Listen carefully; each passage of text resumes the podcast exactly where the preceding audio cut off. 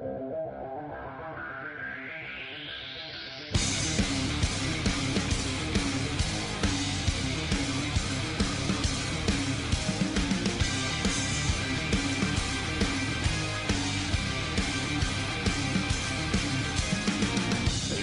up, there's not a moment to spare. It's quite a drop from the top, so how you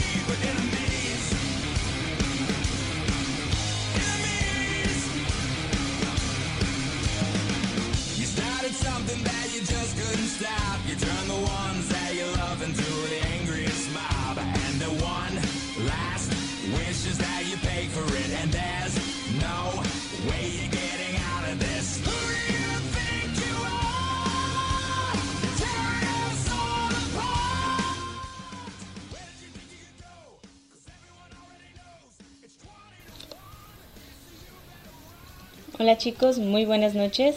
Bienvenidos a Literalmente. De nuevo el lunes. Sí, para variar un poco. ¿Por qué no?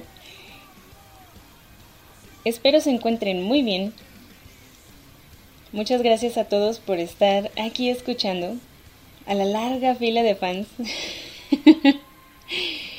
Pero, eh, bueno, en este día de Halloween eh, les traigo una novelita de terror que estuve leyendo por ahí. Muy buena. Cortita, ligera y que les va a dejar buen sabor de boca.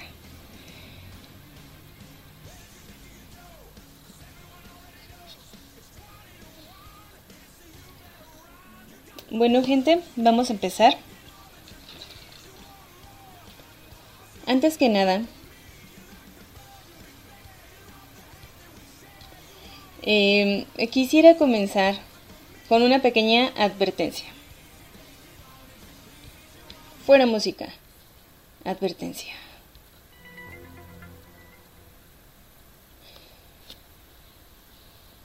Recuerden que este no es un podcast común y corriente como a los que están acostumbrados.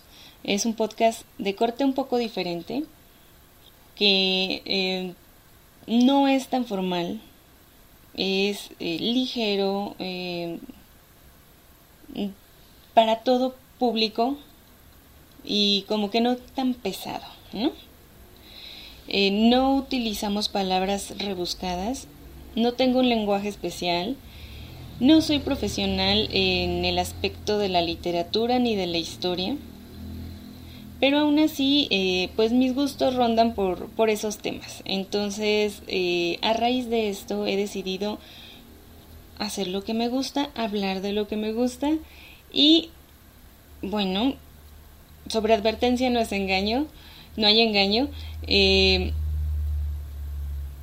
ya, ya he advertido sobre esto. Si quieren continuar, adelante. Bienvenidos de nuevo a Literalmente.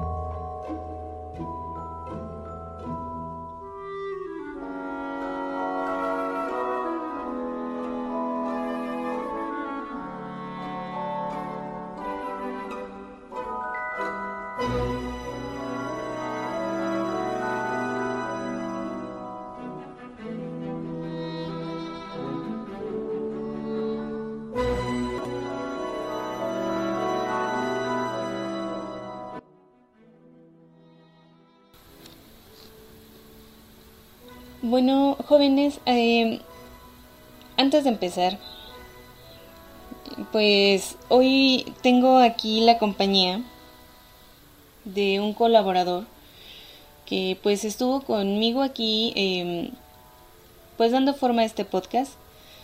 Con ustedes mi tequila. Bravo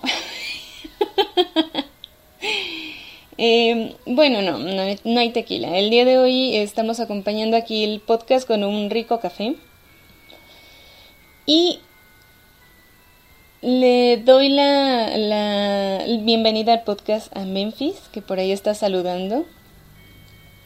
Y por ahí está poniendo una, una pequeña calaverita que voy a leer más adelante, terminando el, la reseña. Es una reseña muy cortita, el día de hoy va a ser, va a ser un trabajito corto, o sea, rapidito y nos vamos. Eh, está entrando gente. Tenemos a Play Geek. Bienvenido Edgar, dice que onda. A César Posada también ahí comunicándose y dando eh, las buenas noches. Hola César, ya mucho tiempo sin, sin saludarte. Un gusto que estés por aquí. Y pues fíjense que ahora sí les voy a contar acerca de este libro que se llama Desde el infierno. Este pequeño libro llegó a mis manos como recomendación mm, de terror. Y no sé si recuerden en la época de lo de, lo, de la semana del audiolibro, yo había comentado que tenía muchas ganas de, de, leerlo o de escucharlo por la temática y aparte se me hacía interesante, ¿no? El, eh, vaya, muy interesante el tema. Ahorita les voy a decir por qué. Mm, resulta que lo conseguí. Lamentablemente no pudo ser en audiolibro porque vaya que se escuchaba bien la voz de, del narrador. Pero en un día terminé el libro. Es muy cortita la historia. Y eh, realmente sí te quedas con, con una sensación de, hoy prendan las luces, ¿no? Porque sí está como que...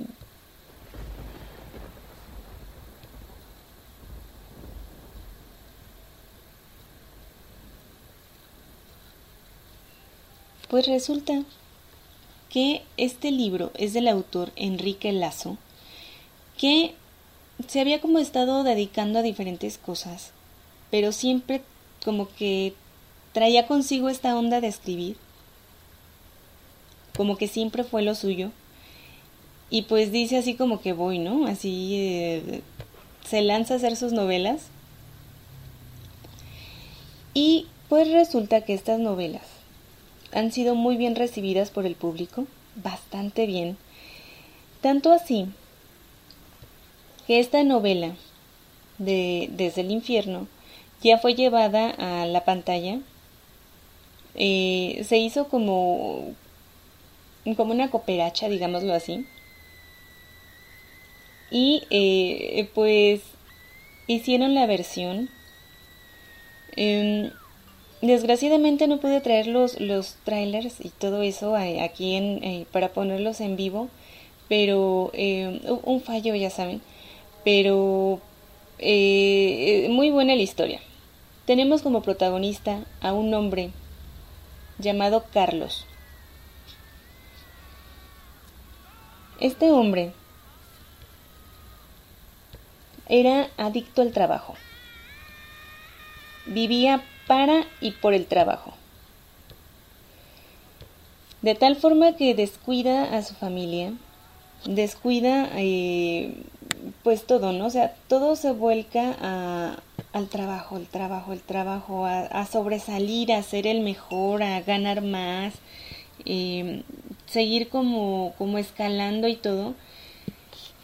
Y va dejando de lado el, Mm, pues el desarrollo de la infancia de su hija, Laura, quien ya cuenta con eh, nueve años aproximadamente, y em, pues que hasta donde él sabe tiene una infancia feliz, él tiene una, podría decirse como una vida normal, una familia normal, em, fuertes aspiraciones laborales, como les había comentado, y eh, pues como que él está tranquilo, ¿no? Así como que, eh, pues mientras yo esté aportando pues dinero, todo va a estar bien.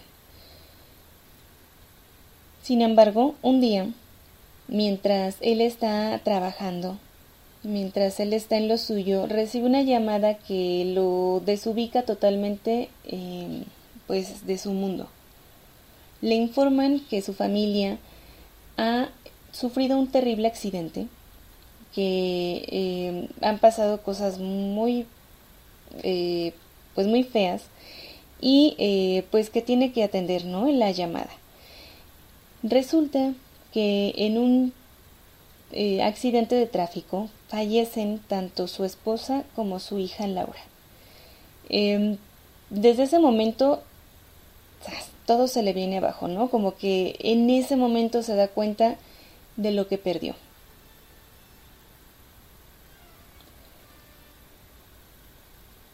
Pues, mientras él está pasando todo su proceso de duelo, Carlos se va dando cuenta poco a poco que no conocía, no conocía en realidad a su familia. La maestra de su hija le llama, eh, bueno, vaya, tiene una entrevista con ella. Él, él acude y le entregan cosas de Laura y entre esas cosas él descubre unos dibujos que lo dejan muy alarmado Saludos a Eri, que también ya llegó por acá. Y nos recuerda que después continuamos con Zona Retro. Claro que sí, por ahí estaremos. Em, pues resulta que Carlos descubre que su hija hacía unos dibujos muy tétricos de una persona que está siendo martirizada por un grupo de extraños en otro dibujo están eh, arrastrando a, esta víctima. Eh, había muchas de esas imágenes. La maestra le comenta que pues hasta, o sea, pues se da cuenta que él no, no conocía ese, esa faceta de Laura y le explica que Laura era una, una niña normal, carismática, inteligente, sociable, normal. Pero había como etapas o, lapsos de tiempo en los que se ponía a dibujar estas imágenes tan terroríficas y eso era lo que la hacía un poco diferente. Em, Carlos se alarma, no tenía idea de que estuviera pues pasando eso su hija, esas etapas y empieza a investigar un poco más, empieza eh, tristemente se da cuenta de que se interesa por su hija precisamente cuando ya no la tiene. Él empieza a hacer sus investigaciones, empieza a entrevistarse con la gente que conocía a su hija, con sus amigas. A ver, por ahí dicen que no se oye.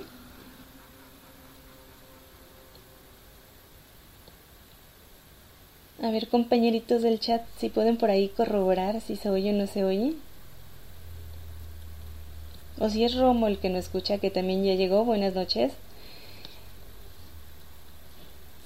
Em, pues les comentaba, ¿no? Que em, se reúne con, con, la amiguita de su hija y le dice que, que, pues si él ya sabe algo de sus, de sus dibujos, de estos terribles dibujos que estaba realizando, y la amiguita le dice que sí, pero que es un secreto que guardaba eh, Laura con ella, que no se lo puede revelar.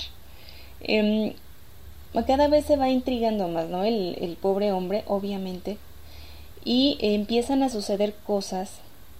Eh, bienvenido Alfredo Vázquez, buenas noches, por ahí nos comentan que sí se escucha.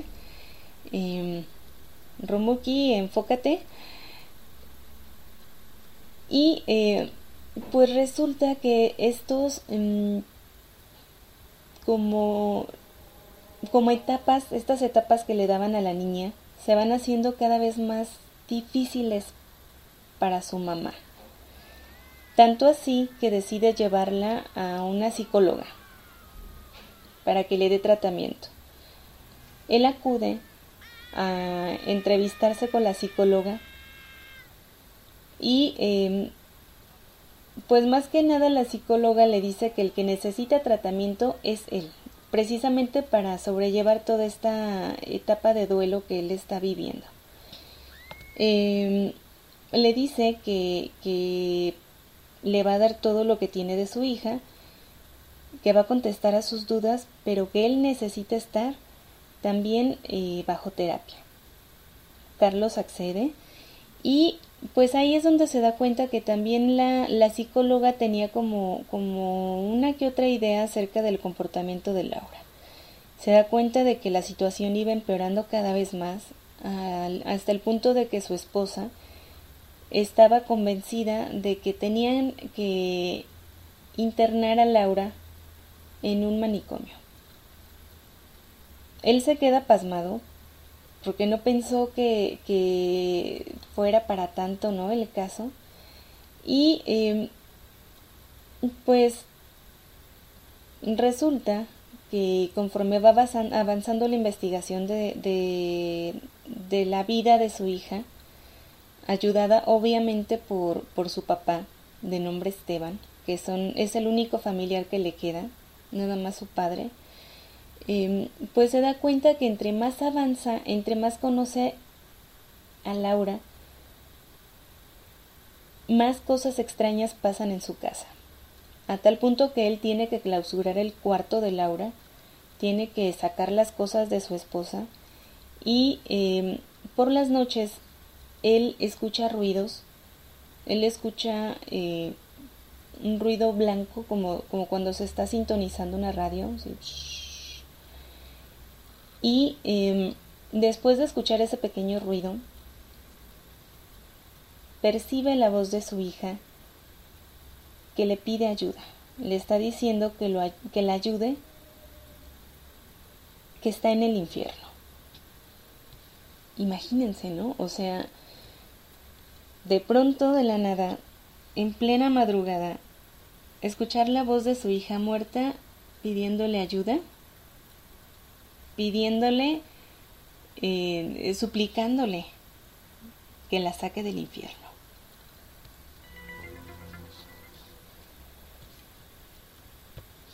Carlos no está convencido en un principio si se trata em, verdaderamente de su hija o si es su mente la que le está como jugando hay una que otra mala pasada. Acude con otra persona, con una parapsicóloga, y esta parapsicóloga como que va enfocando su caso, ¿no? No duda de él, pero hasta el momento no tienen pruebas de que en realidad estén pasando cosas extrañas. Carlos llega a un punto en el que ya no sabe qué creer, qué pensar, si, o sea, duda hasta de él mismo. Sin embargo, los, los episodios paranormales continúan, van a más, pero curiosamente solo los percibe él. Em, su papá, Esteban, un católico, bueno, sí, cristiano católico muy, em, muy devoto, le, le pide que asista a su congregación, a su capilla, para conocer al padre Salas. Este hombre mexicano, alto guapo, ¿cómo decían? Eh, macho alfa, eh, él era un eh, sacerdote que se retira, ¿no? Se, como que cuelga el hábito, pero, pero en su época fue como que, mm, como que muy popular en México, porque era exorcista.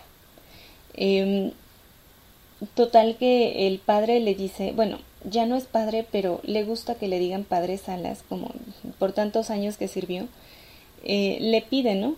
O sea, si tu hijo quiere hablar conmigo, yo estoy eh, así como que las puertas de la iglesia, la iglesia están abiertas, porque yo no pienso hablar de esos temas fuera de la iglesia.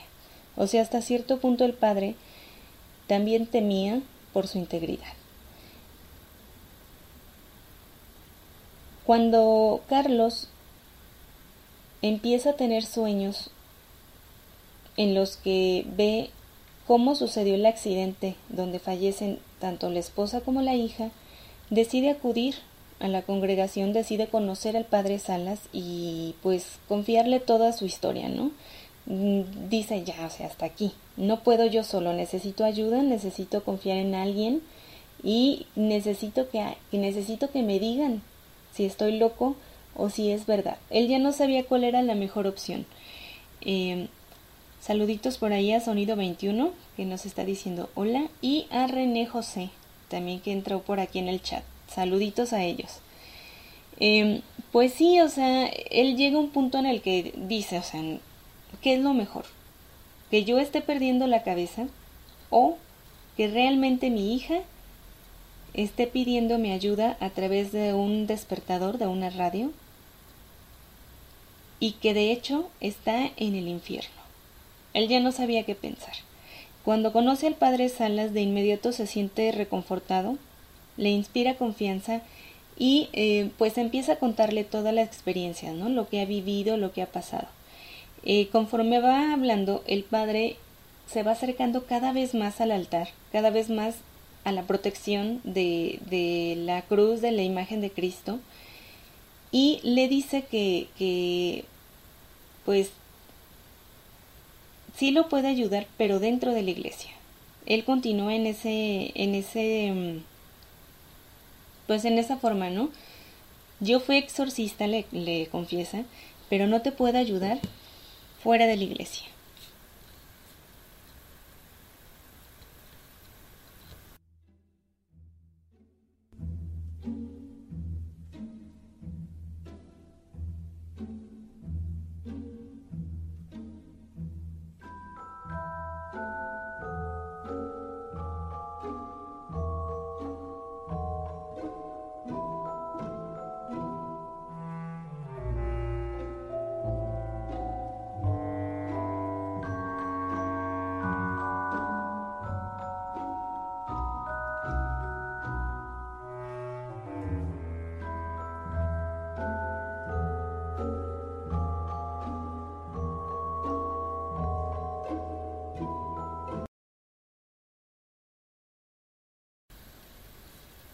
Entonces, es en este momento cuando estos dos hombres se unen en la búsqueda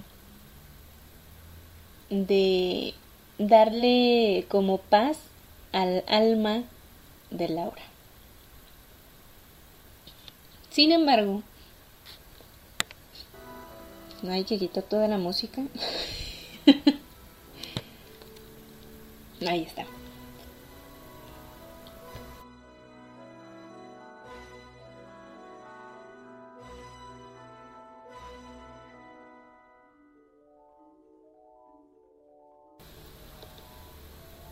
Sin embargo, el padre...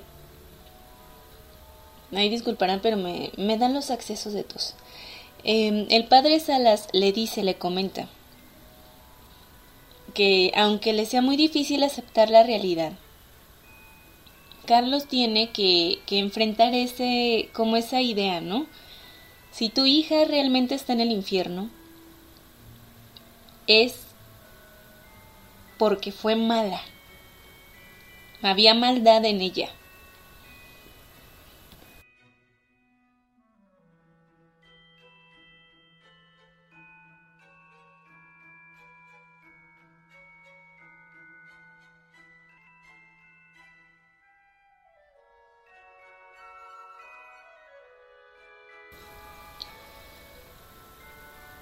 Partiendo de esa idea, de la maldad le explica que, que el diablo, Satanás, como le quieran decir, no, no elige al azar a sus, como a sus víctimas, sino que parte del hecho de que existe maldad dentro de esas personas para explotar esa maldad y de ese lado como mm, como aprovecharse vaya digamos de esa falla o de esa eh, debilidad y eh, pues precisamente explotar esa maldad, ¿no? En la persona. Em, empiezan a investigar más. El padre decide ir a la casa de Carlos y pues revisar las cosas de Laura. Y resulta que entre sus cosas Laura tenía un diario en el que escribía pues ya saben, ¿no? Las cosas de las niñas de esa edad, que, que realmente no son muchas, pero eh, había algo alarmante en este diario y era el, el hecho de que escribía con mucha furia que odiaba a sus papás y que iba a matar a su mamá y a su papá. Desde ese momento, la poca cordura que tenía Carlos se viene abajo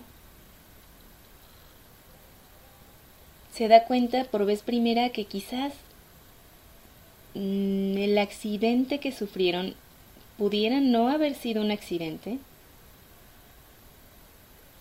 em, que su hija pudo haber cometido quizás un acto muy malo por el cual fue juzgada y condenada al infierno. Y pues va descubriendo una que otra cosa no les puedo dar tanto spoiler porque les digo, la historia es muy corta.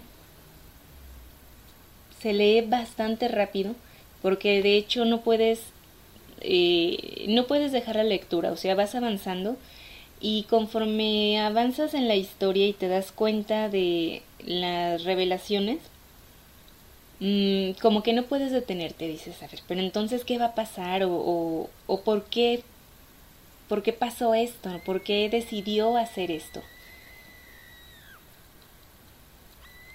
Sin embargo, eh, Carlos está dispuesto a hacer todo lo posible por sacar a su hija del infierno. Pero ¿realmente se puede salvar un alma del infierno? ¿Se puede recuperar? ¿Se puede hacer un exorcismo a alguien que está en el infierno? Si es que esta persona realmente estaba poseída o es que Laura ya tenía esa maldad dentro de sí. Estas son todas las preguntas que te vas haciendo a lo largo de la historia. Vas eh, pues empatizando un poco con, los personajes. Eh, los vas conociendo, aunque muy poquito, es muy por encima. Pero déjenme decirles que la historia no termina aquí. Hay una segunda parte, desde el infierno 2, donde profundiza un poco acerca de, pues toda esta historia, ¿no? Y de lo que, de lo que fue el caso de, Laura y su mamá. Mm, el padre Salas se ve inmiscuido de nuevo en, en estas actividades de posesiones, exorcismos y, y mucha, mucha maldad. Y precisamente el tercer libro, porque es una trilogía, es acerca del padre Salas, así se llama. Es una precuela, en donde nos narra la vida, como la vida y obra del padre Salas. Este libro se realiza a petición de los, pues de los fanáticos, ¿no? Porque todos querían saber cómo había sido la vida de, de este mexicano tan, tan, pues tan valiente que había realizado exorcismos, que se había visto... Mm, no, tampoco puedo decir eso. Tengo que cuidar mis palabras para no dar spoiler. Em, digamos que en, el libro del padre Salas, o sea, en su historia, trata acerca de el, la posesión de unas niñas, 10 niñas que están poseídas, y em, pues él participa, ¿no? En, en, este caso, em, pues ahí da batalla, pero precisamente estas batallas, con cada batalla que, que él, em, más bien que él daba, que él enfrentaba, como que digamos que también se iba siendo un poco más vulnerable. Sin embargo, nunca perdió la, la, como el toque, ¿no? O sea, tiene una chispa especial el padre. Es muy, hasta cierto punto es simpático porque lo vas leyendo y dices, no, pues sí es mexicano. Eh, son personajes al menos el padre Salas es un personaje muy... Em, como que simpatizas con él de inmediato. Es un personaje fuerte. La historia, van a encontrar de todo en la historia. Hay, hay suspenso, hay mucho drama, ah, obviamente. O sea, imagínense, el, eh, este hombre, Carlos, pasa de tener esta pérdida a darse cuenta de que, de que su hija estaba sufriendo y estaba eh, pasando por una etapa muy, muy dura de su vida, em, donde no se sabe realmente qué es lo que tiene, y eh, pues que su esposa estaba sufriendo en silencio, o sea, nunca compartió con él porque lo veía alejado, no sabía, no sabía qué hacer más que protegerlo. Lo que ella hacía era guardar silencio para proteger a su esposo. Y pues al final le cuesta la vida.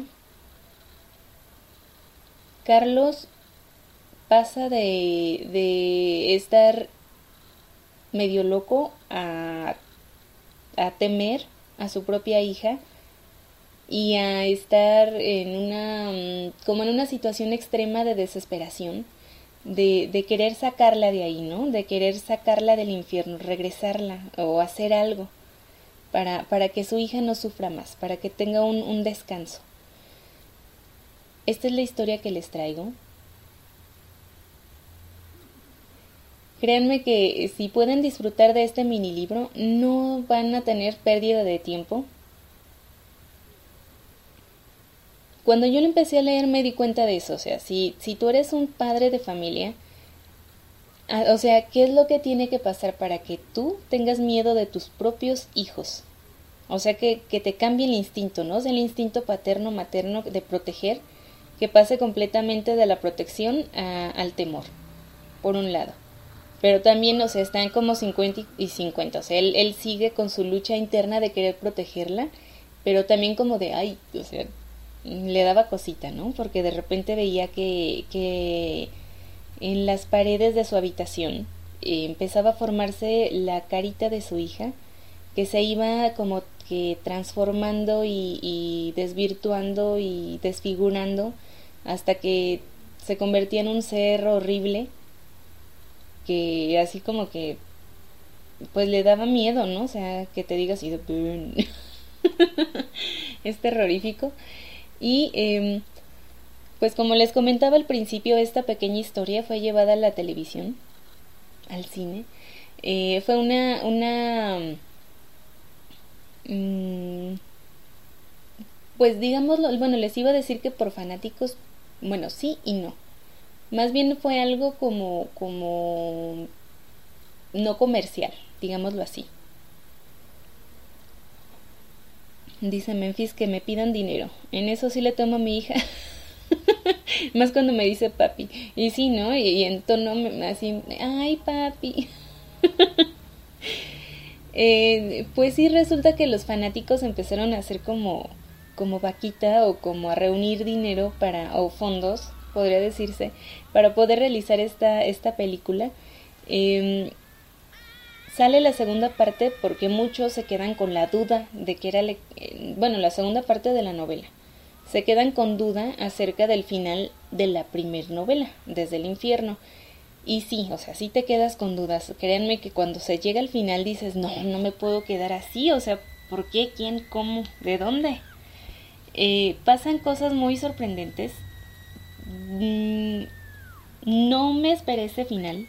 Ya hasta el final, final, o sea, hasta el momento dices, chin, no puede, no puede ser, o sea, ¿cómo va a terminar así? Eh, el la segunda novela igual es pequeña, mm, te, va, te va dando como que un poquito más de explicación. Em, y pues ahí es donde el padre Salas así como que se le prende el foco y empieza a captar todo, ¿no? O sea, le empieza a entender por fin qué es lo que está pasando. Y sabe que tiene que mover, moverse, tiene que movilizarse para poder eh, pues ayudar a, a dos almas que están atrapadas en el infierno.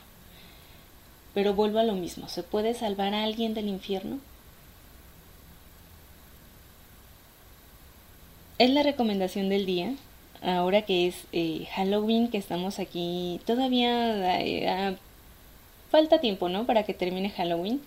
Em, y ya casi entramos a, a, a, lo que en México se celebra, que es el Día de Todos los Santos y de Muertos, el 1 y 2 de noviembre. Entonces, mm, pues en, estos, en estas fechas, ¿no? Como que cae bien una novela de este tipo. Si la pueden escuchar igual en audiolibro, créanme que es una muy buena inversión. Em, se, se escucha muy bien, igual da, da miedo, o sea, se te la piel de lo que estás leyendo. Y eh, yo pensé que solamente había sido yo. No. Varios de los que hemos leído la novela nos hemos quedado con esa sensación como de mejor no apago la luz. o de, de algo, ¿no? De de tratar de, de, quitarte esa idea después de terminar el libro o como no seguir con esa idea dentro, ahí dándole vueltas de qué es lo que pasó o, qué onda. O así como que, mmm, y si de pronto yo empezara a escuchar o empezara a ver esas cosas, ¿qué es lo que haría? Eh, entonces, si son valientes, ahí tienen la recomendación. Ahora sí, del, del género de terror, que no tenemos tantas, más bien lo que había estado recomendando fueron de, terror pero psicológico, más tendientes a la psicología, como al suspenso de saber así como que, ay, que te estás comiendo las uñas y avanzando capítulo tras capítulo.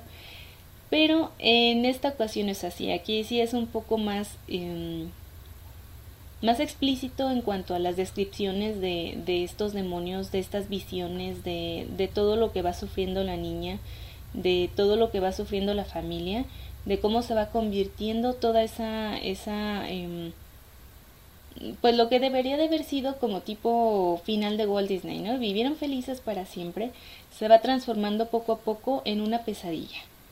Entonces, chicos, no van a tener pierde. Eh, lo mismo pasa, muy bueno el, el, personaje del padre Salas, no porque sea mexicano, pero es muy bueno el personaje. Eh, está, es muy sólido, muy fuerte el, el personaje, claro. Y muy simpático, te crea mucha empatía. Entonces, igual el libro lo pueden conseguir, eh, no está muy caro, de hecho el digital, creo que está en menos de 20 pesos, algo así, sí, claro, menos de 20 pesos, entonces es una muy buena inversión y eh, pues les recomiendo, aquí sí, ¿verdad? Eh, en esta ocasión, bueno, no, siempre recomendamos, de preferencia recomendamos que se compren los libros en original, claro, para, para ayudar a los autores y que pues ellos sigan, ¿no? Sigan escribiendo.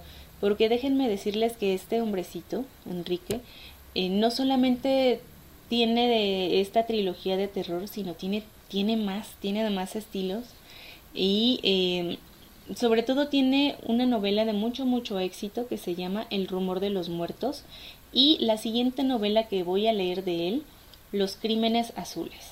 Entonces, están muy bien recomendadas.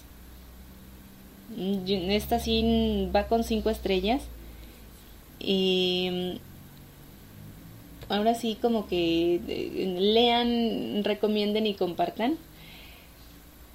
Eh, antes de despedirme, les voy a leer por aquí la calaverita que puso en Memphis pero quedó acá en el chat. Dice, ah, bueno, la calaverita que en México es una como rima que se hace en Día de Muertos, eh, como para um, una rima divertida, digámoslo así, ¿no?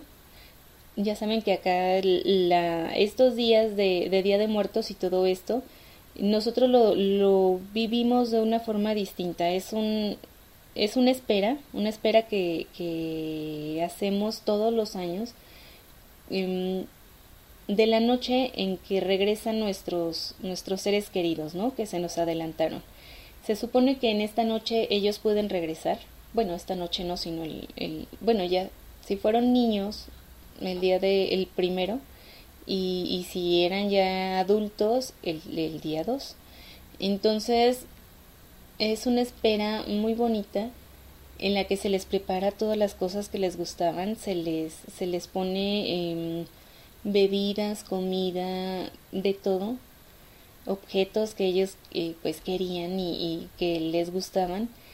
con la esperanza precisamente de eso, de que regresen, de que convivan una noche con nosotros, con su familia, y, al, y pues al día siguiente ellos regresen, ¿no? De, de nuevo a su, a su, pues a su destino anterior. Y eh, a diferencia de otras culturas o de otros lugares, países, no lo hacemos con una, mm, con una así como que de miedo o no.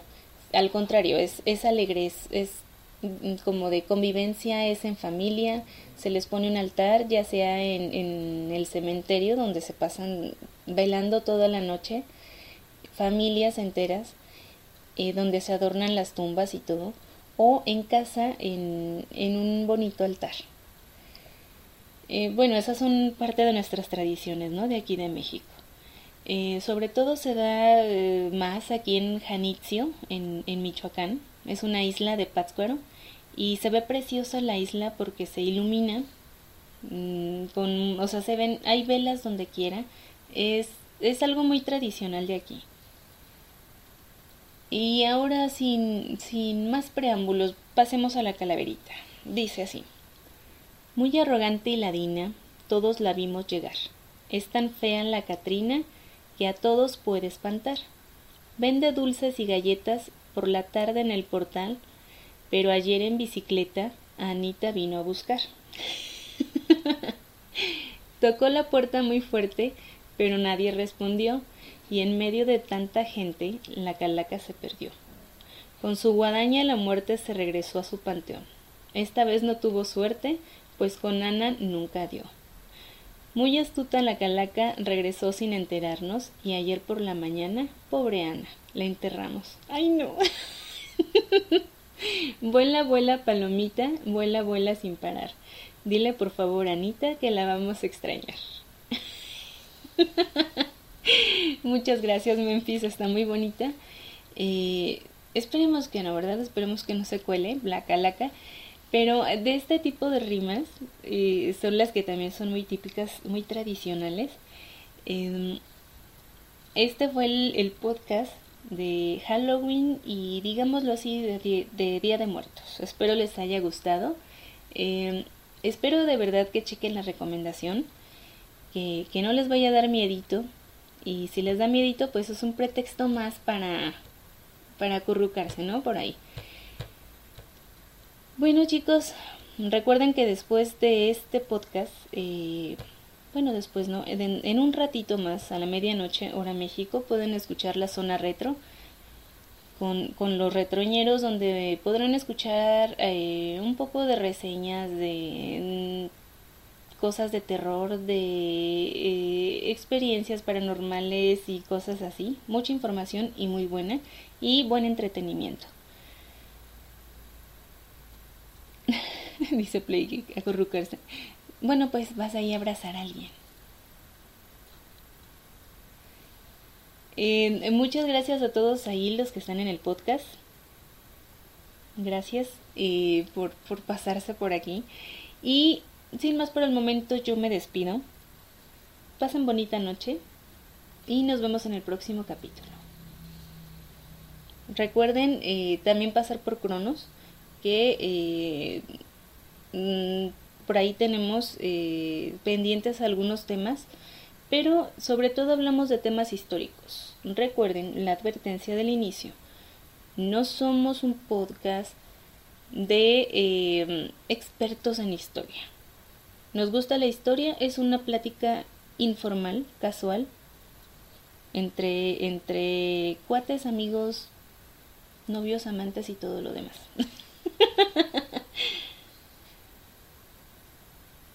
Hasta luego chicos.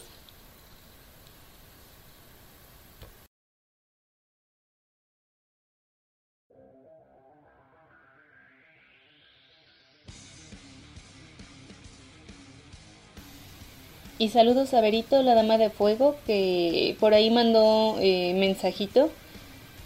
Besitos, Vero, que estés muy bien, te quiero mucho. Saludos a los apelianos al borde de la cama, que también por ahí estaban reportándose, mandando eh, saluditos. Muchas gracias chicos, eh, espero estén muy bien, cuídense y Sonia, saluditos. Saludos a Aldo también, Aldo Méndez, que estuvo mandando mensaje. Muchísimas gracias por tus palabras.